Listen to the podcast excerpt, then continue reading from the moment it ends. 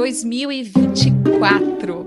Eu não sei para vocês, mas às vezes me dá até um bug, assim, eu não acredito que a gente já tá em 2024 e com tanta coisa acontecendo no Brasil e no mundo, né? Bom, pra gente não só sobreviver a mais um ano, mas pra gente fazer desse ano o melhor possível para a comunicação pública, eu, Aline Castro, preparei essa pílula, que é aquele conteúdo mais curtinho do podcast Comunicação Pública Guia de Sobrevivência, para que você saiba desde já um pouquinho sobre tendências, sobre a agenda legislativa, sobre cursos, sobre projetos envolvendo a comunicação pública. Mas dessa vez, gente, eu não fiz isso sozinha. Eu contei com a ajuda de ninguém mais, ninguém menos que a Cláudia Lemos, que é presidente da Associação Brasileira de Comunicação Pública, e o Lincoln Macário, que é vice-presidente de Relações Legislativas e Governamentais da ABC Pública. Inclusive, a gente reitera desde já o convite para que você não perca mais tempo e se junte logo à nossa comunidade que está crescendo e fazendo muito pela comunicação pública no Brasil. Então aproveita aí o comecinho do ano e vem se filiar à ABC Pública. Você vai ser muito bem-vinda, muito bem-vindo. Mas vamos lá. Para começar, como já é quase tradição aqui no podcast, eu queria contar um pouquinho para vocês sobre o que eu li em alguns relatórios de tendências de marketing e de comunicação corporativa para 2024. Bom, é claro que não se fala em outra coisa, aquelas duas letrinhas que você já cansou de ver por aí, que são IA, Inteligência Artificial, continua com tudo, todos os relatórios praticamente falam disso, acho que nem tem como ser diferente.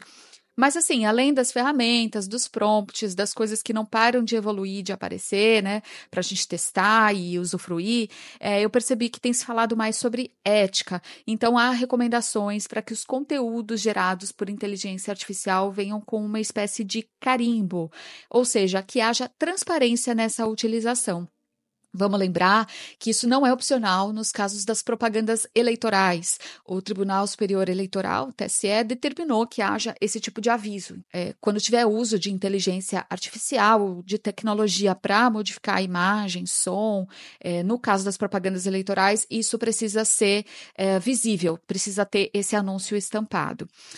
É, bom, muita gente falando, obviamente, dos benefícios, de como a gente pode ganhar tempo, produzir mais por meio dessas ferramentas, mas também li em algum lugar que o conteúdo autoral, o conteúdo autêntico, acaba sendo um diferencial importante nesse mundo maluco aí da inteligência artificial.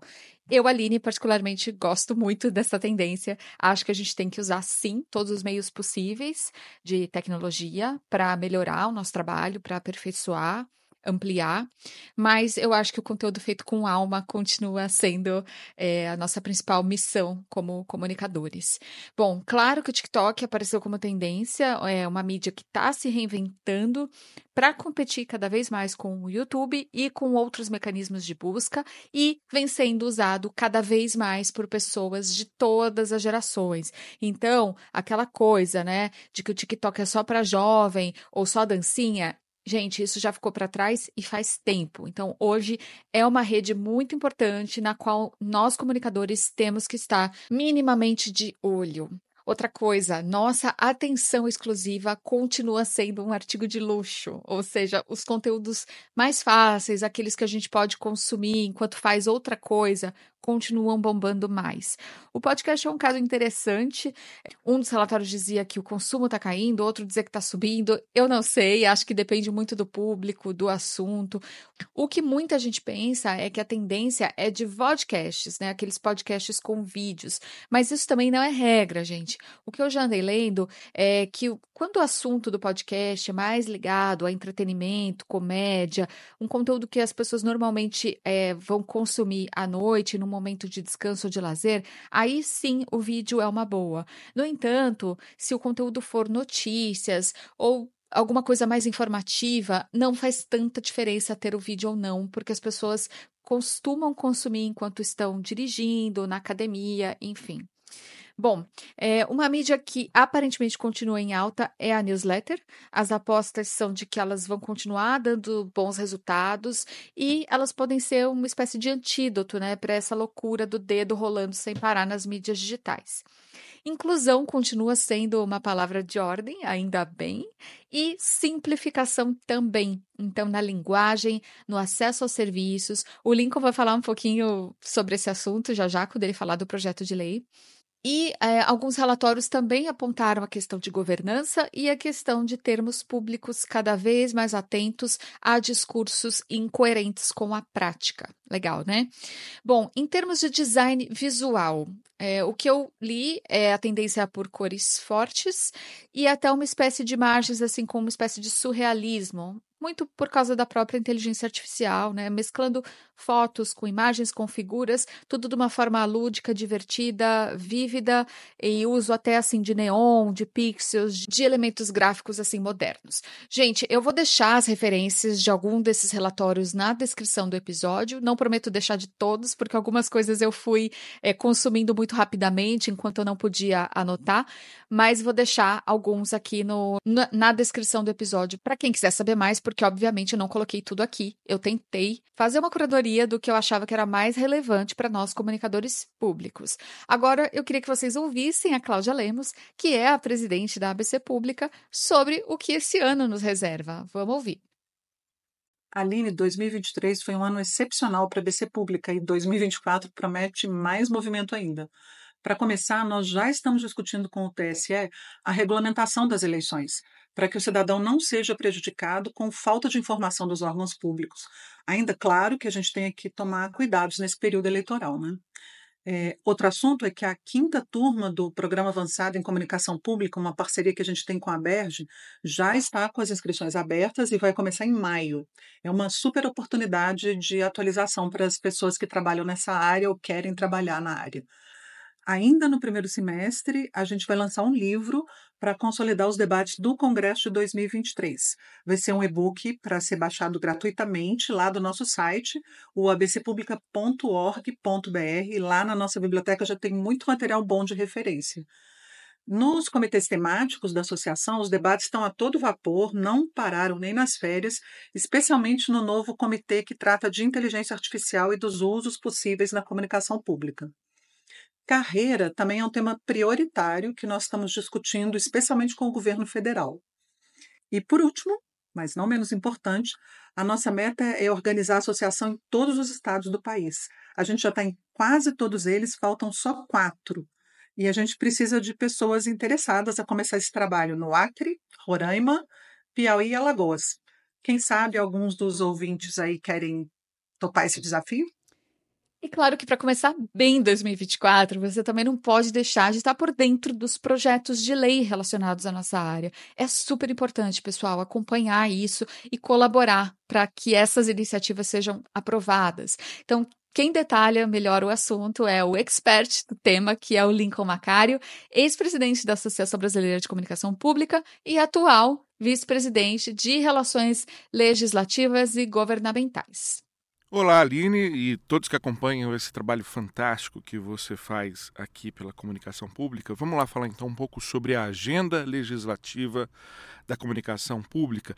Não é uma agenda exaustiva, tem vários outros projetos que eu não vou citar aqui, mas aqui estão aqueles que a gente precisa ter mais atenção, porque estão com a tramitação avançada e uma enorme expectativa em torno deles. Eu começo pela Lei Geral da Comunicação Pública, porque ela é de autoria da Associação Brasileira de Comunicação Pública, por meio de uma sugestão legislativa via CLP, que já está na Comissão de Comunicação, e ela tenta criar regras mínimas, objetivos, diretrizes para que a gente tenha uma comunicação pública cada vez menos tomada pelo patrimonialismo, mais focada no cidadão e menos nos órgãos públicos e nas autoridades que as comandam.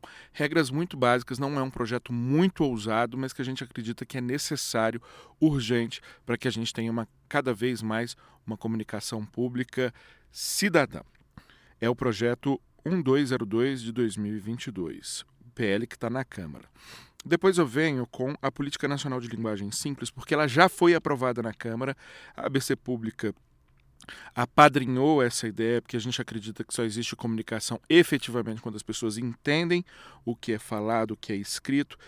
E esse é o projeto 6256 de 2019, aprovado com um enorme esforço nosso é, para ajudar a construir o acordo que possibilitou. O texto não ficou perfeito, não ficou ideal, mas ele já garante as questões mais importantes. A gente vai tentar reverter algumas coisas no Senado, já estamos inclusive nos reunindo com vários atores importantes para discutir isso, mas é fundamental que a gente tenha uma política nacional com a linguagem simples e o projeto aprovado traz uma figura inspirada na Lei Geral de Proteção de Dados, que é a figura do encarregado, que é um servidor que vai fazer valer a lei. Essa sugestão foi dada pela BC Pública e acatada por todos os atores envolvidos na discussão da matéria. Esperamos que prevaleça no Senado.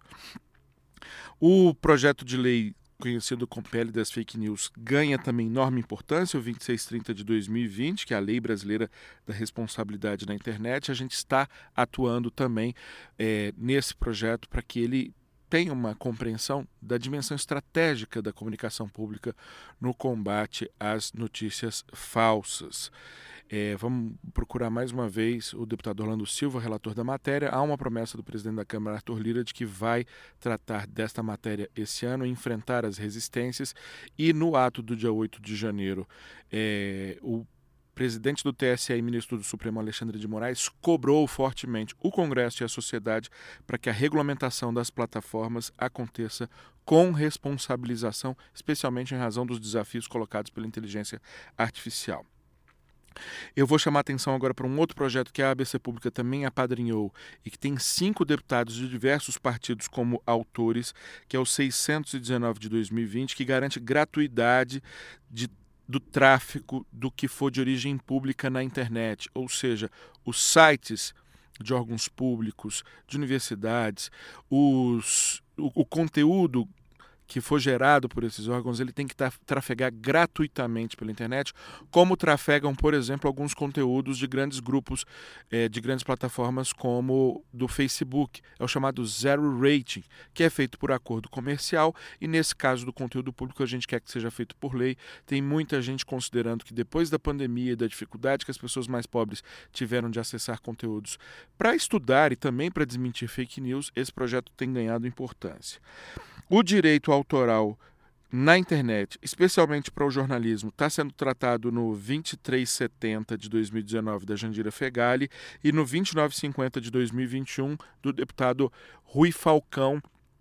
Independente de qual seja votado, é importante que essa matéria seja enfrentada e que a comunicação pública não seja descuidada nesse assunto. E para terminar, a Lei do Patrimônio Público Digital Institucional, que é o 2431 de 2015, está parado, a gente ajudou a ele a fazer ele avançar na Comissão de Cultura, onde ajudamos a elaborar o substitutivo que foi aprovado, e também na Comissão de Finanças e Tributação, mas na Comissão de Constituição e Justiça ele ficou empacado, e um dos motivos é que a relatora designada era contra esse projeto.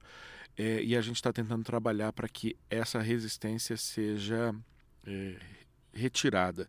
É muito importante porque é muito comum que os gestores que assumam novo, órgão, novos órgãos públicos, assumam prefeituras, mandem apagar todo o conteúdo digital pré-existente. Isso é um absurdo, é um desperdício de dinheiro público. A gente considera que é um crime e que não pode ser continuar acontecendo, por isso a gente também apoia e monitora esse projeto. De um modo geral, os mais importantes, não deu para aprofundar em nenhum deles, mas a gente considera que é muito importante que todo mundo esteja atento para essa agenda legislativa e colabore da melhor maneira possível para que ela seja aprovada, sempre dependendo de muita negociação, especialmente com o Congresso mais conservador, mas na base do diálogo é possível sim avançar muito nessa completa desregulamentação que existe ainda para a comunicação de um modo geral, mas para a comunicação pública específica a gente precisa preencher essas lacunas com legislação e com boa legislação. Muito obrigada, Lincoln. Muito obrigada, Cláudia. Muito obrigada a todos vocês. Eu espero que essa pílula tenha nos ajudado a ficar mais ou menos aí na mesma página e, acima de tudo, que ela nos impulsione para que a gente possa fazer um ano simplesmente histórico para a comunicação pública no Brasil.